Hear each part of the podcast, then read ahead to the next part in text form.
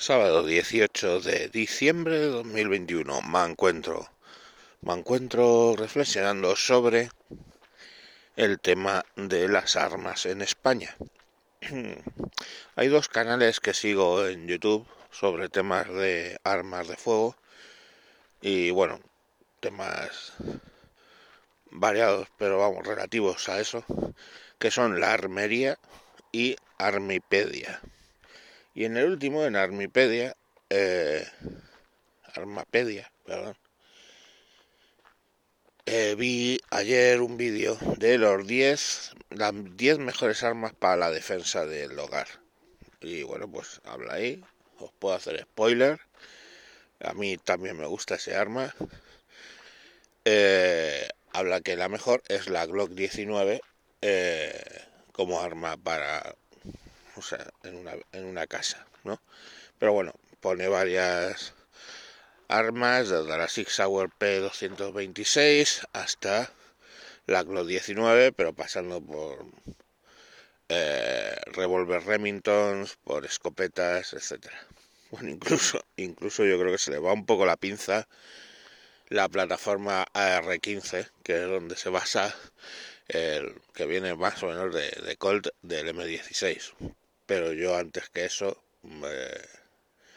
vale que hay algún AR-15 que puedes coger de cañón corto, pero antes que eso me voy a una carabina M4, eh, yo qué sé, porque básicamente son más cortas y si tienes que manejar dentro de una de un edificio, eh, pues una R15 es bastante más problemático que una carabina M4. Pero bueno, oye, que cada cual opine, ¿no?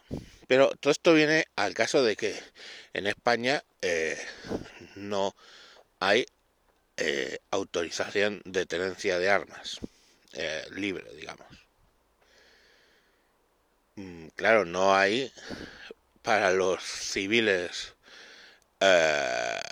gentes de buena fe, porque los, los, los, los atracadores, los asesinos, los ladrones tienen todo el acceso que quieren a armas. Tened en cuenta que después de la de la guerra de los Balcanes, sobre todo, y ahora con el tema de Siria, pues hubo un montón de armas, un montón de armas. En el caso de el tema de los Balcanes, un montón de armas básicamente a tiro de piedra dentro de lo que es Europa y esas armas están pululando por ahí, vamos. Mm, no, no hay duda porque poco a poco eh, ves a los ladrones con armamento eh, de guerra, como un AK-47 o granadas, en fin. Y todo eso viene de, de, esa, de esa época, ¿no?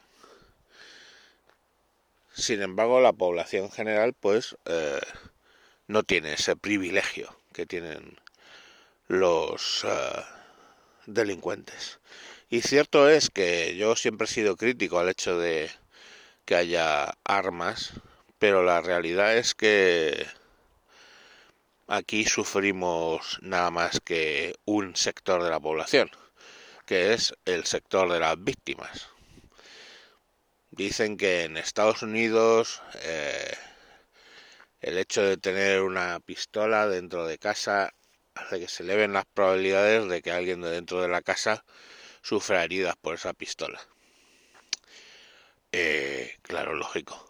Y si tienes una raqueta de tenis, tienes más probabilidades de que te den un raquetazo de tenis dentro de casa o que rompan un jarrón con una raqueta de tenis que aquellos domicilios donde no hay raquetas de tenis. Pero la cuestión es que nadie va con una raqueta de tenis a un tiroteo. Y cada vez se entra más en las casas armado. Obviamente no sería solo cambiar la legislación de armas en España para que yo en un momento dado pudiera comprar una arma, un arma para defensa del domicilio incluso como ocurre en algunos estados de Estados Unidos, un arma que no pudiera sacar de el domicilio, ¿vale? O sea, un arma que tú vas a la armería, la compras para defensa del domicilio y no la puedes sacar del domicilio más que ir para un campo de tiro a prácticas y directamente eh, tenerla en casa con unas condiciones de seguridad y ya está. La mayoría de los accidentes de armas vienen por el desconocimiento y manejo inapropiado del arma. Por eso sería muy importante que aparte de permitir tener las armas, pues que se, eh, lógicamente, se forzara a la educación en esas armas al poseedor o a los operativos que iban a utilizarla. Pero claro, eh, de eso no sirve absolutamente nada si no cambiamos el concepto de defensa personal en España. Recordemos que hay un señor abuelo metido en la cárcel con setenta y tantos años porque el hombre mm, lo único que la única opción que hay en España de tener un arma en casa es la caza, el hombre era cazador, alguien se le metió dentro de casa y le cerrajó un tiro con la escopeta. Perdona, ya está. Es que en España tienes que, en tema de la defensa personal, hacer poco menos que piruetas para evitar ir a la cárcel. O sea, cuál era la intención de la persona al entrar, cuál era su letalidad, la capacidad letal que tenía, si iba con un cuchillo, si iba con una pistola, si iba a manos libres. Chico, eh, no sé, yo no estoy en mi casa, entra alguien en mi casa estando yo dormido, le oigo y no me voy a poner a hacerle un test. Ni le voy a hacer un test, ni le voy a hacer un té ninguna de las dos cosas. Lo que voy a hacer es enganchar lo primero que tenga y tratar de salvar mi vida y la de los míos. O sea, no os cuento si entra estando mis hijos dentro. Eh, pues a partir de ese punto que has entrado en mi propiedad y están estamos nosotros, estamos estoy yo y está mi familia, a partir de ahí, perdona, atenta a las consecuencias.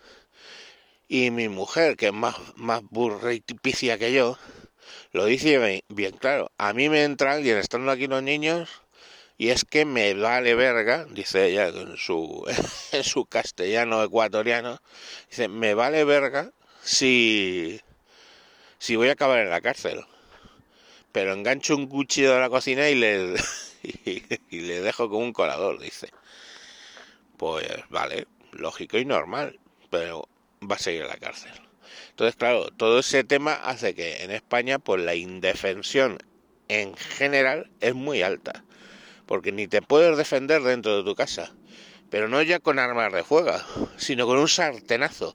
Un sartenazo mal dado a un ladrón que entra en tu casa y directamente eh, vas a acabar en la cárcel. Con suerte en la cárcel y si no, pues con, y si no, o además con unos gastos de por vida de indemnizaciones, etcétera. Eh, yo me acuerdo de una vez un caso que hubo de un tipo que redujo a un ladrón que había entrado en su casa y le ató a una silla. El ladrón empezó a decirle las realidades de lo que le iba a pasar. No mintió, era un gilipollas soberbio, no mintió. Le dijo que iba a salir a la calle en cuanto llegara la policía y que luego iba a volver y a matar y a violar a sus hijas y a su esposa. El hombre le creyó y con silla y todo le tiró por el balcón. Cuando la policía se presentó, eh, lógicamente llevándose detenido bueno, lógicamente, según España, ¿vale? Llevándose detenido al individuo, el individuo se lo iba contando. Y el policía le dijo, mm, es que lo que tenía que haber hecho usted es haberle matado, haberle tirado en la casa de campo, esto es una especie de parque bastante agreste que hay en Madrid, o era agreste en aquella época, y nosotros cuando lo hubiéramos encontrado lo hubiéramos registrado como eh, muerto en pelea de bandas o muerto por pelea de drogas o algo por el estilo y ya está. Bueno, pues esa es la clase de seguridad que tenemos en España. Si te entran en casa, no le mates o si le matas, le coges, le metes en tu coche, te lo llevas a un descampado, lo tiras por ahí para que, mm, pues lógicamente, al tipo le identifiquen y lo registren como pelea de drogas o tema de drogas. En fin, hasta aquí el programa de hoy. Venga, un saludo y hasta más ver. Adiós.